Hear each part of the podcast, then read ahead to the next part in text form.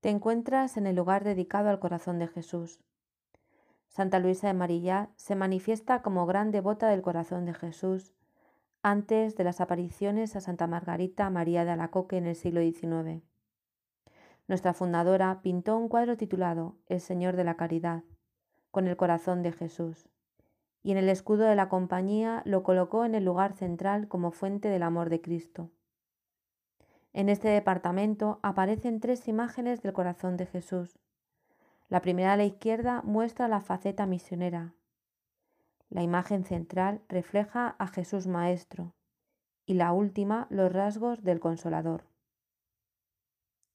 Avanza hacia adelante y encontrarás un espacio dedicado a las mártires de la fe en la compañía del siglo XX.